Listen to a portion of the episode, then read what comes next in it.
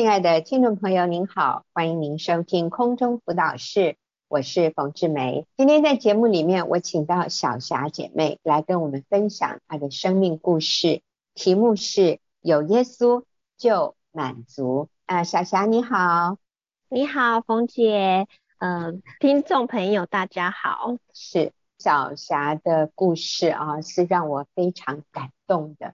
我们来听听。他在某一个聚会里面，他先做了这样的见证分享。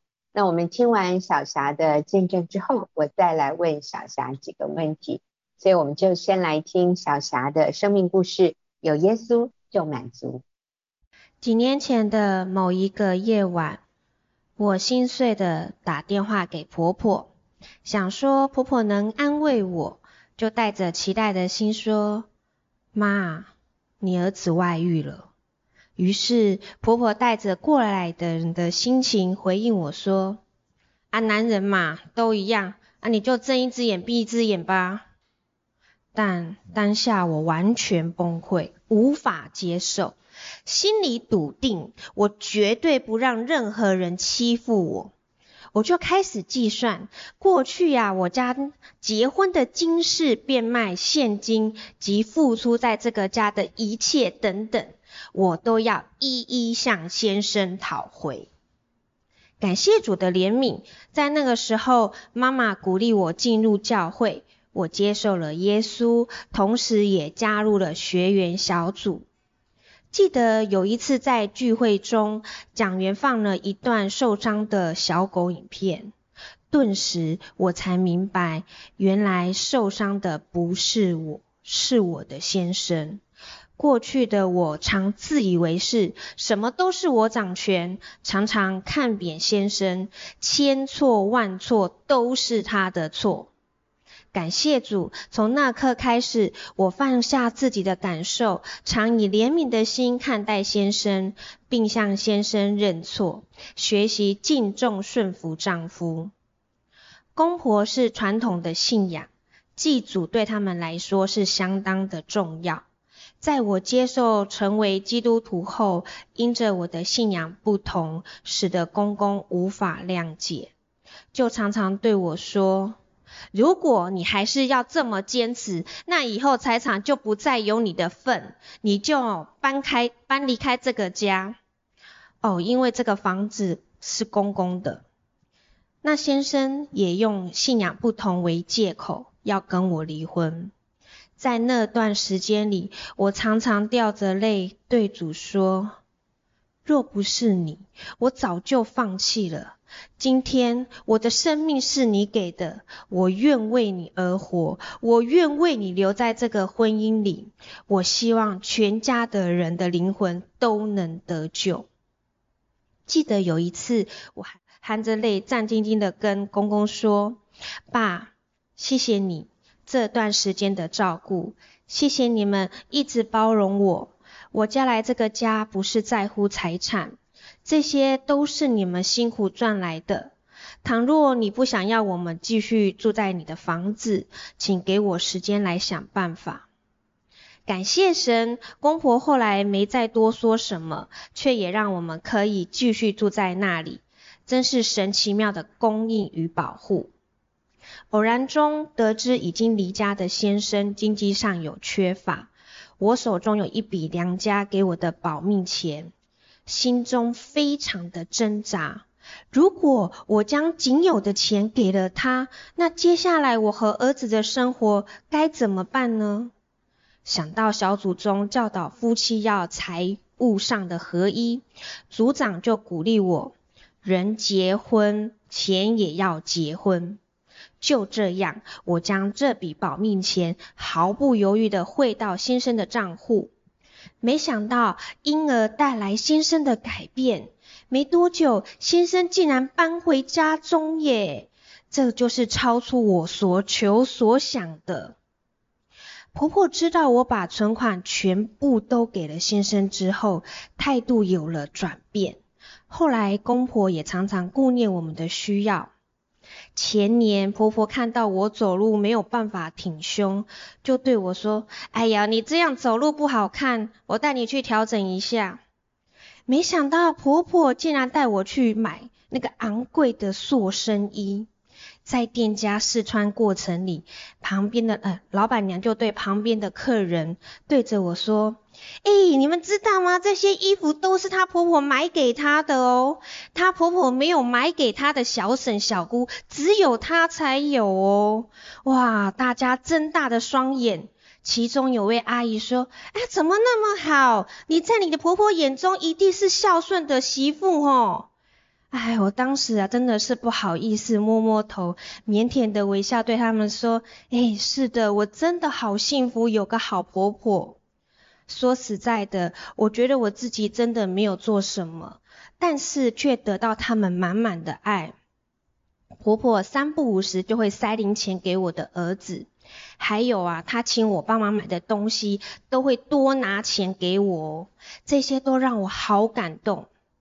婆婆啊，常对我说：“啊，女人呐、啊，要有钱，这样就可以不用看先生的脸色。所以你要去工作赚钱，啊，要藏私房钱哦。”啊，婆婆总是替我这样想，还贴心的多补充一点跟我说：“哎，要多赚一点，这样你娘家有需要就可以随时帮助他们。”我回答婆婆说：“妈，我做什么事情都会告诉我老公的。”最近我妈妈要搬家，我想给她一点补助，我都会先问过我先生，他答应了，我才会汇钱给妈妈。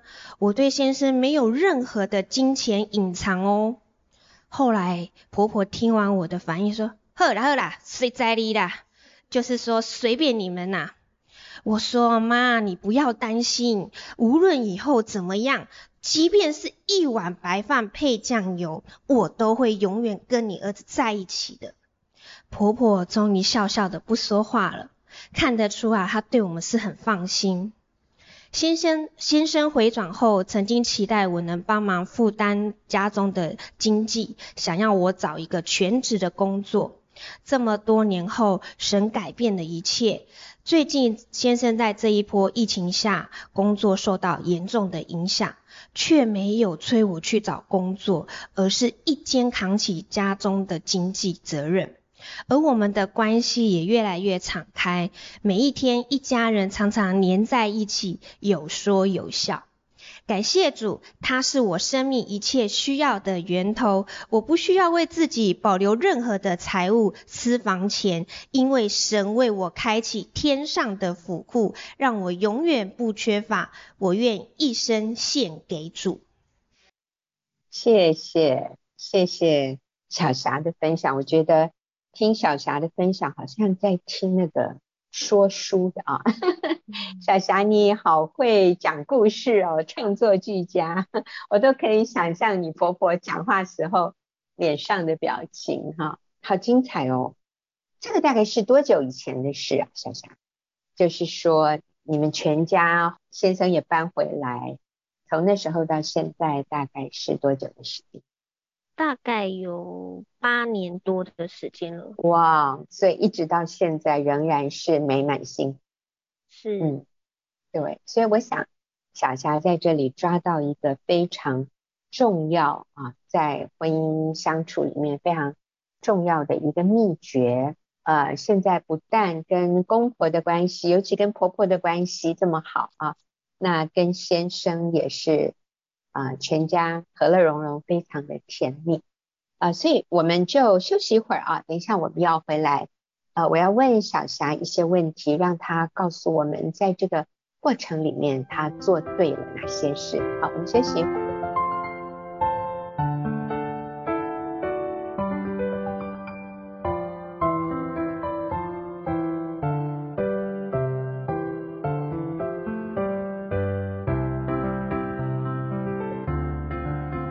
您现在所收听的是空中辅导室，我是冯志梅。我今天请到小霞姐妹跟我们分享她的生命故事，有耶稣就满足。我觉得听完她的故事之后，我也想要问她几个问题哈。小霞你好，你好，嗯、是好。呃，我们刚刚听到你的见证里面，就是当你发现你先生有外遇的时候。你当然是非常错愕，应该也很受伤。可是你做的一件事，就是你去跟婆婆说。我想我们跟婆婆说，不外乎就是希望公婆能够出面，然后帮我们教训先生，然后叫先生回头。可是婆婆的反应是让小霞很受伤、很失望的。婆婆的反应是。啊，你就睁一只眼闭一只眼吧，是不是？你听到婆婆这样讲，你的感受是什么？真的非常非常的失望。嗯，呃，不但失望，反而你是更就有点充满怒气。你决定是你要为自己争一口气。所以小霞，我想要问一下，当一个媳妇或者一个妻子，她发现。嗯，她先生犯了一些错，或者她跟先生关系里面有很多的问题的时候，你会建议这个女人去跟公婆所谓的告状吗？想请公婆出面来替她讨回公道，这样的一个做法，你会建议一个女人这样做吗？当然不会了哈，但是你说说看为什么？我是不建议向公婆去告状。嗯那其实，呃，当初我还不明白真理的时候，我确实告诉了婆婆，就像我刚刚在见证里面讲到的内容嘛。那除此之外，我还邀了公婆还有我的母亲来到家中公审我先生的罪状哦。我现在回想起来，我觉得我先生那时候好像无力抵抗的小狗一样，就这样子任由我指责，而且。公婆也非常惭愧的面对我的母亲，是。虽然在当下我好像为自己出了一口气，可是这个后面带来极大的彼此的关系的伤害，不只是公婆对我的关系的态度受到严重的影响，就连我先生与母亲的关系，其实从那天开始就决裂了，不再跟我母亲说任何的一句话。那这么多年。我真的很努力，很努力的，就是去修复与先生、公婆的关系，也很努力的修复先生与母亲的关系。那这个期间是非常非常辛苦的过程。嗯、是因为啊，我觉得你公开的在公婆妈妈面前责备先生，真的是先生犯错，所以他没有办法为自己辩解。可是重点是。他在你们面前觉得没面子，他再也抬不起头来，所以大部分的人遇到这样的情况，就只有一条路，那就离婚吧，对不对？那就离婚，我没有办法再跟你相处了。那公婆也觉得，哇，这媳妇那么凶悍哈，太厉害了。然后我们真的也对不起你，好啊，就分手，大家都比较没有压力啊。那公婆其实也很没有面子。在你妈妈还有在你的面前，所以其实这样的做法真的是不够有智慧啊！所以我们奉劝所有的做媳妇的，或者我们说做女婿的，你如果跟你的太太之间有什么不愉快，不要去太太的娘家告状，或者哇去跟他去跟这个什么小舅子理论，其实这些都是。让事情更复杂化，这个真的是非常非常不聪明的做法，只会把问题越演越烈，越搞越糟啊！所以我觉得这里最重要的是我们学习来改变自己啊。另外一个问题哈，我想要问小霞的就是，你做的另外一件事情是让很多人跌破眼镜的，就是。后来在你发现先生他嗯有债务啊，有财务的破口的时候，你愿意把你的私房钱或者我们说保命钱啊拿出来交给先生，让他去去运用。那后来先生也因为你这样的一个举动就回家了啊。你是怎么做到的？因为一般人会觉得说啊，这个太冒险了吧，这样做。这样做好吗？哈、哦，那所以你你当时是为什么愿意这样做呢？因为钱本来可能就是在我生命中成为一个好像安全感一样。嗯，我会觉得说，所以为什么我前面觉得说啊，先生他外遇了以后，我想要赶快的从他身上赶快挖取这些钱来作为我的安全感。嗯、但是后来我知道圣经的真理，然后我清楚知道夫妻结婚以后，其实金钱真的就是要合一。所以当下我就是做了这样的一个决定，我我不知道后面会有什么样的结果，但是我就只是想说我要跟我先生合一，所以我就做了这样子的一个动作。完全就是因为我相信这是神给我的这个真理的部分，我才有这样子的动机跟那个信心去做。是是，所以这真的是凭信心哈。因为如果是凭眼见或者按着当时的情况，一般的女人就会选择离婚呢。因为反正她对不起你啊，然后婆婆也是这样的高姿态说，你就睁一只眼闭一只眼。所以我们常常会想说，那我要为我自己找一条后路啊，我也要为我的孩子的未来的打算，所以我们就离婚啊。那然后我就告啊，反正是他对不起我，所以我能争多少财产我就争多少。那如果我们是选择这样的路，那后果会是什么？是我，其实我觉得这样子反而会让我们的关系更决裂。而且其实他没有真正的解决我在乎的那个问题。嗯，你在乎的问题是什么？呃，就是我其实当初知道先生外遇的时候，我想要争一口气，无非就是想要得到先生的爱，嗯、然后先生的关注。嗯、那我这样子努力去做这些事情，其实并没有得到他的爱，反而让我们的关系更远。而且是到那种决裂的状况下。嗯，所以你曾经问过你儿子一个问题，对不对？对，其实我那时候我就问他说，嗯，如果妈妈当初照了自己的决定离开这样子的婚姻，那会怎么样呢？那我觉得我的儿子回答我真的很有趣，他就说，嗯，那时候你可能就会带着我去投靠南部的阿嬷家，那你可能就要养我，必须要工作。然后我就会被丢在阿嬷家，然后你回来可能就很累，然后就开始暴怒，对我没有耐心，发脾气，那我可能就会变坏，甚至就不想回家。那我们可能跟爸爸关系也越来越远，那这样关系就是非常糟糕。所以我觉得我的儿子真的非常了解我，很谢谢他这样子告诉我这个有可能会发生的状况。那我想可能还会有其他更严重的事发生，但是我自己觉得。在这个过程里，我自己没有选择离开，哦，虽然是很辛苦，好，留下了真的不知道 数不尽的眼泪，但是我能看看见我们家庭的合一跟家人之间的关系的融洽，其实对我来说是最大的满足。我觉得，我不晓得大家能不能想象，一个国中男生哦，国中男生，他可以每一天拥抱爸爸那种幸福的画面。还有我们三个人常常就会在一张床躺在那边，然后有说有笑的样子。我觉得这个是非常非常可贵的。嗯，真的，这真的就是啊很踏实的一种幸福。呃，刚才小霞说这个过程里啊，挽回婚姻的过程不知道流了多少眼泪。可是我要说的是，如果离婚了，如果关系撕裂了，难道就没有眼泪吗？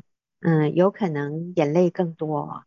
你刚刚说可能会演变成，呃，还会有更多的问题。那你知道更多的问题是什么？就是，对呀，孩子就像你儿子说他会变坏，还有你里面也是一直撕裂的。你可能会想要再去交个男朋友来填补这样的一个空虚啊，你先生也会更。跟女人搞不正常关系的那个方向，所以大家就都落在淫乱或者堕落的一种情况里面，然后我们内心的那个伤害是很难得到医治，那更不要说孩子，还有我们的父母，因为我们这样关系的撕裂，他们也会受伤，然后那个要去修复、要去弥补，就要加倍加倍的努力。也都不见得能够完全得到恢复和医治，所以我想我们忍住一时的所谓的委屈啊，然后我们按照上帝的教导，就是我们不要以眼还眼，不要以牙还牙这样的方式去修复关系。我们愿意舍己，我们愿意退后一步，为对方多走一里路啊，我们最后就会看到上帝要祝福我们的关系哈。那其实现在公公也非常照顾小霞哎，你要不要说打疫苗的事啊？嗯，是就是在刚好前几个礼拜我打完疫苗以后，那一天发高烧，公公他知道以后，他非常担心，他就立刻马上哦拿那个退烧药来我们家。那当我退烧以后，我就立马打电话给我公公，很温柔又很撒娇的对他说：“爸，谢谢你，还特地拿药过来给我。”结果我先生在旁边听了以后，他就跟我儿子说：“好恶心哦。”然后我就跟先生说：“诶，我是出自内心感谢爸爸诶，因为其实我从小没有父亲，所以我嫁来这里就是把你的爸爸当做我的父亲一样。当他对我好，我真的就是带着非常感恩的心。那其实我知道过去公公对我有很多的误会，那我现在也知道。”哦，上帝的爱把我们彼此的关系都修复了，而且是更加亲密的。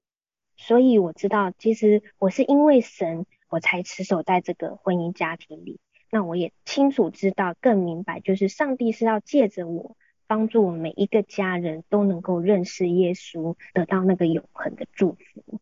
阿门，真的好美哦。所以有耶稣。才有真正的满足。好，谢谢小霞的分享。那我们休息一会儿，等下就要进入问题解答的时间。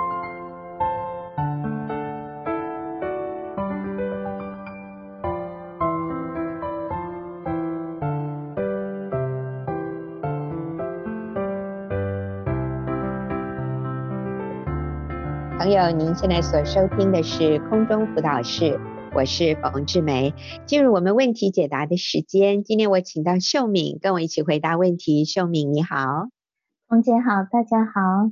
是，那我们今天的第一个问题哈，是一位单身的女士，她写信进来，她说，呃，我和男朋友是在公司里面认识的，我们交往快一年了，因为我的年纪也不小。身边同事或者朋友都很关心我的婚姻。那有一次我就问了男方的想法，他表示结婚不在他的计划内，我该尊重他的决定，但问问自己，如果对方没有结婚的打算，我该怎么做？请问你们有什么建议吗？好，那我想秀敏这一个提问就是这一对男女交往快一年。而且是公司的同事，所以我想应该他们除了平常约会的时间，应该也是有机会有接触在每天的工作上。可是这个男生表示他不想结婚，这个女生也觉得自己年纪不小了哈，要怎么走下去呢？我们会怎么建议他？是，我觉得这位提问的女生很棒，就是她立刻明白尊重。对方的决定就是对，呃，不想结婚，那她立刻会尊重他的想法，我觉得很棒。那我在想，这个提问者哈，如果他有跟对方深谈过对于婚姻的想法哈，我觉得真的就是尊重，因为你没办法强迫一个人，你想结婚，对方不想结婚，你是没办法迫的。呃，我所谓深谈就是，我觉得就是去了解他的价值观，是害怕结婚吗？是害怕负责任吗？在婚姻里面，还是他觉得婚姻并不重要，只要两个人就交往、谈恋爱、享受这个过程就好，婚姻并不重要。所以我觉得，既然不能在同一个目标里面，就是交往的目的是要进入婚姻，那我就建议真的不适合，不适合在一起。其实人是渴望誓约、渴望永恒的。渴望永恒的誓约，所以交往最后就要想谈到婚姻，这是一个很正常一个人的渴望哈。我觉得是神放在人里面，想要追求那个永恒的誓约。如果对方的对婚姻的价值观是这样的话，真的就不适合继续在一起。呃，我也要说，婚姻不是一个女人必要唯一的一个，好像你到了年纪，你非要进入婚姻，你没有进入婚姻就很可怜。所以你看，身边的人都在问这件事情，我想这个人他自己压力也很大，可能他就会想要赶快进入婚姻。我觉得在这里再一次澄清，再一次解释，我们人生的那个目标是什么？不是你今天。找到一个情感的满足，找到一个婚姻就解决了你里面所有的东西。如果这个提问者还没有信主哈，那我觉得真的就是来认识主，因为你会发现人生最重要的是在基督里面认识耶稣，认识基督，然后确定我们在基督里的价值，那你就知道我们人生的目标、使命、意义在哪里。对，那真的不是像我们年纪到了就进入一个婚姻，从婚姻里面得到满足，好像解决我们里面所有的孤独感啊、需求感。如果是 带着这样的价值观态度进入婚姻，你会很失望的。嗯，对，所以我想给的这样的一个建议。那我也有一个提醒哈，就是不管。要不要进入婚姻哈，或者对方愿意进入婚姻，那我们在结婚以前，我们都要持守自己的纯洁，持守自己的圣洁。所以现在所谓的婚前亲密性关系啊，哈，两个人透过有亲密关系，我是说身体的这个性关系，好像来更多的了解对方、认识对方，那这个绝对不是。一条正确的路啊，所以如果这位朋友你跟交往快一年的男朋友之间有这样的一种肉体上的亲密关系，我要鼓励你哈，不管 将来这个男人要不要跟你结婚，你都需要立刻停止这样的一种行为。那这个对你和对方，还有你们未来的幸福，都是一个最重要的保护。好，就是你的关系，你们委身的程度到哪里，那你们的身体的亲密度就要跟这个是一致的。你不能说我们没有要结婚，可是我们可以享受夫妻的这种亲密身体合一的关系，这个只会为我们自己带来伤害，也会伤害对方，还有你们未来的幸福。就算你。之后跟他结婚了，但是你会发现，他对于亲密性关系的认定，并不是一定要在婚姻里面才能有。所以，就算他将来跟你结婚了，因为他对于婚姻的神圣没有这样的一个认定认知，所以他仍然可能和别的异性上床。哎啊，我觉得这个这可能性是很高的，所以。这样的一种观念啊，我们真的是要在婚前就建立。你知道，婚前性行为真的就是带来我们未来对配偶的不信任，也是让配偶没有办法信任我们。那我们在婚姻里就会很多的想要自我保护，想要为自己留后路，啊，甚至很多人说，我怎么可以没有私房钱？我为什么需要？财务跟他透明公开，因为如果有一天他不要我了，我至少还有钱，你知道吗？我们对婚姻的认定就会大打折扣，诶，我们就会觉得不需要一生一世，只要看到有问题，我就可以抽离啊。那其实这些都跟婚前我们怎么样进行这个关系是非常有关联的。所以婚前性行为，我们真的是不能在这件事情上妥协的。我们必须持守纯洁与圣洁。嗯，秀敏还有什么要补充的吗？是的，冯姐这样讲，我就想起好多年前冯姐在佳音电台有一集哈，呃，题目叫做《认识异性有五方面的顺序发展》。嗯，哎，我觉得这个对我帮助很大，就是。我们通常是先从情感进入，跟异性交往，先放情感，然后就跳到身体的接触。那其实这个就像刚刚冯姐讲的，对仗的关系并不好，是很不健康的。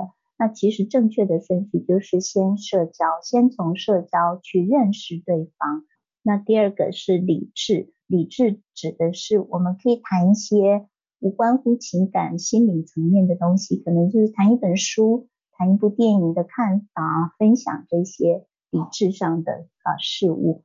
然后第三个才是进入心理的层面，我的感受，我的喜怒哀乐。那第四个才是情感，才是表达爱慕，在这个阶段可以表达。然后最后身体的接触是要进入婚姻，流到婚姻里面，才有那个拥抱啊、亲吻啊，或者是呃发生性关系这些。我想这个才是一个健康的。那通常是因为我刚刚说那个顺序颠倒，先从情感跟身体的部分进去之后，当你发现哎对方并没有跟你要进入婚姻的这样的一个目标的时候，变得很难抽离，对，因为你已经很多东西已经投入进去。就是冯姐讲这一段，我就觉得很有收获，也跟大家分享。我来简单的再复习一下哈，所以男女交往，我们真的先从社交的层面，社交的层面，也就是你可以观察他的人际关系，他在人面前他是有安全感的，还是他是很退缩的，或者他是很主动的哈，这里没有绝对的对错，但是你就是要这样的去了解他。还有在人际关系里面，别人是信任他的，别人是喜欢他的，或者人是很排斥他的。那这些都是很重要的观察，所以还没有投入情感之前，社交方面我们要有一个大致上面的了解，他在人际关系上面，然后进入思想，思想包含观念，他的想法。所以你看，他不想结婚，这个应该很早就 谈的啊，这是思想方面的。然后心灵，心灵更深的是信仰，他的人生意义，他的。自我价值，他的人生目的，这个是跟信仰有关的。然后我们才投入感情，最后才有身体亲密的接触，亲密性关系留到结婚以后。好，那谢谢秀敏，嗯，给这位姐妹的回答就是，如果对方没有意愿要进入婚姻，那我们就不要再走下去了啊，因为这样子是对你是一个很大的耗损。对对方也没有什么帮助。好，我们休息一会儿啊，等下再回来回答下一个问题。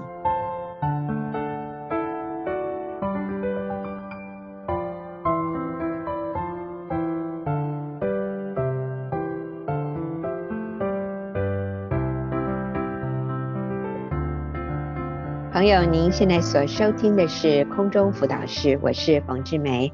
我们在回答听众朋友的问题，秀敏和我一起回答。那我们的下一个问题是，呃，我老公是外国人，我们居住在国外，我们在教会一起服侍，组长安排我们与一个老公以前暗恋的姐妹一起服侍。这个姐妹人很好，但是在聊天时，总喜欢拍打对方的肩膀、手臂，甚至大腿，与异性没有保持距离。呃，这个姐妹也有男朋友了哈。那虽然我们很想一起服侍上帝，但一直被安排跟这位姐妹一起，小组又被安排一起。虽然上帝说不要嫉妒，要忍耐，但我心里很不舒服，并且常常为此跟老公吵架。我应该要如何有智慧处理以上的问题呢？好难哦，我都可以，我都可以感受到他心里面的那个哇，真的觉得是一个很大的威胁耶啊！因为又被安排在一起服侍，然后你的先生好像也不是那么介意，搞不好先生还有一点享受呢哈？怎么办呢，秀敏？是呃，我看到这位姐妹很清楚男女关系的界限啊，嗯，然后呃，她也很愿意用智慧的方式处理，所以她来寻求帮助。那我想，可能很多人会觉得说啊，西方人这样子，他们的肢体接触比较很自然，比如说见面就拥抱啊，嗯，那好像是一个很自然的方式，好像没什么，你不要那么的在意或怎么样。文化的习俗不能与真理相冲突，而真理就是真理，跟文化的习俗，你不能说因为我这是文化的习俗，所以可以这样做哈。呃，就是夫妻已经进入夫妻的，就是婚姻的关系里面，彼此都要学习为对方舍己。如果对方觉得已经不舒服了，呃，其实我们不再是一个人，而是两个人，就是你你必须要考虑到对方的感受。但呃，所以我我的意思是说，现在这个妻子感觉到不舒服是很正常的，这个跟嫉不嫉妒无关，这样子哈。嗯嗯。我觉得这是一个呃，我们做妻子的在婚姻里面不容许任何一个不圣洁的这样的一个不对的东西进来，所以他的那个不舒服是很正常的。但是我想，呃，通常我们会很想一开始都很想用自己的方式去。解决问题，去跟先生吵架，指出先生你这样做不对，嗯，然后甚至于定他的罪这样子哈，这是一个破坏关系的方式。你用这种方式就很快能够破坏关系。那我想我们在这里再一次提醒，我们需要与先生建立良好的沟通模式。再一次说，妻子是帮助者啊，我们是先生的帮助者。当我们看到。一些先生有一些在一些不对的呃状况的时候，我们怎么去帮助他？那我想我们是需要用了解，而不是用教导，也不是呃也不是用挑错，你就是告诉他你做错什么，呃、嗯，而是呃我们可以提醒，告诉他，我觉得这个是一个我们避开试探，逃避试探，因为这样的嗯。呃我不相信这样的，嗯，看起来搭个肩膀，拍个大腿，特别是男人，我觉得女人都会有感受，感觉到被关注，感觉到被爱。你你男生一个陌生的男生这样碰我的肩膀，拍我的大腿，我会感里面会有感受，那那种感受是不圣洁的，对，你会有一些不圣洁的这种遐想开始产生，所以这个真的我们要。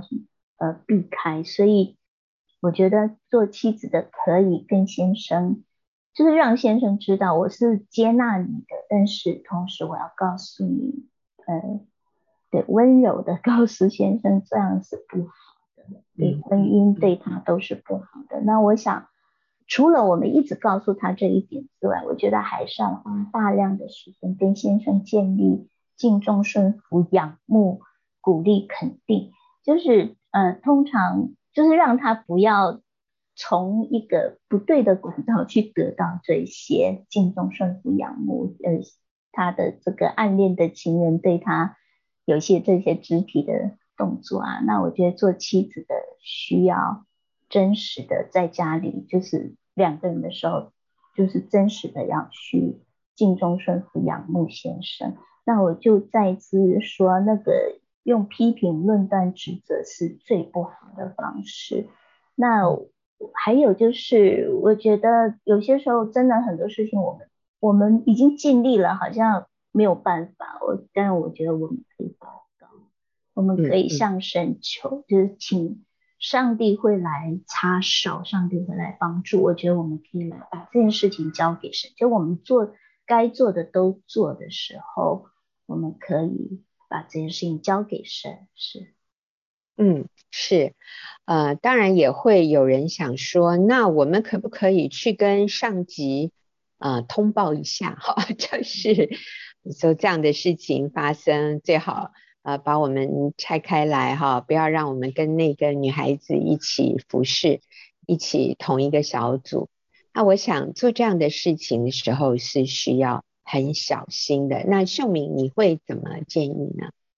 其实我刚开始也觉得，嗯，是不是可以去跟小组长谈一下呢？就是呃，告诉他我们的考量，我们的顾虑是什么，然后请他把我先跟先生拆开来，不要跟这个姐妹一起服侍。这样看起来是一个好像最快解决问题的方法，但是有可能会更复杂化，嗯，因为。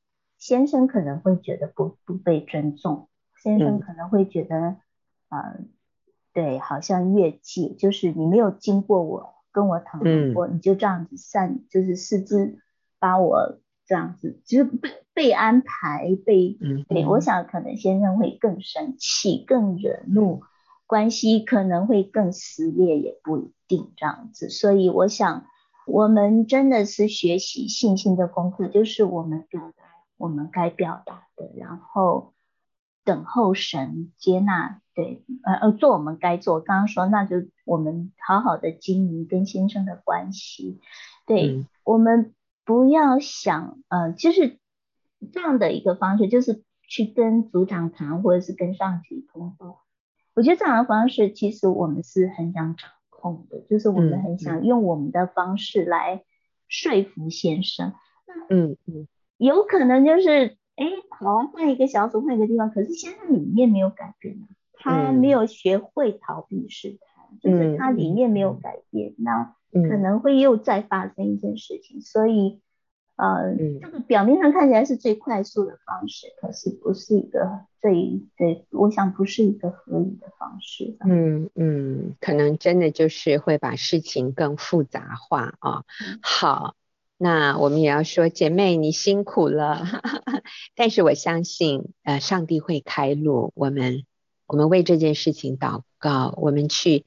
兼顾我们自己跟先生之间的关系，我们有更紧密的连结。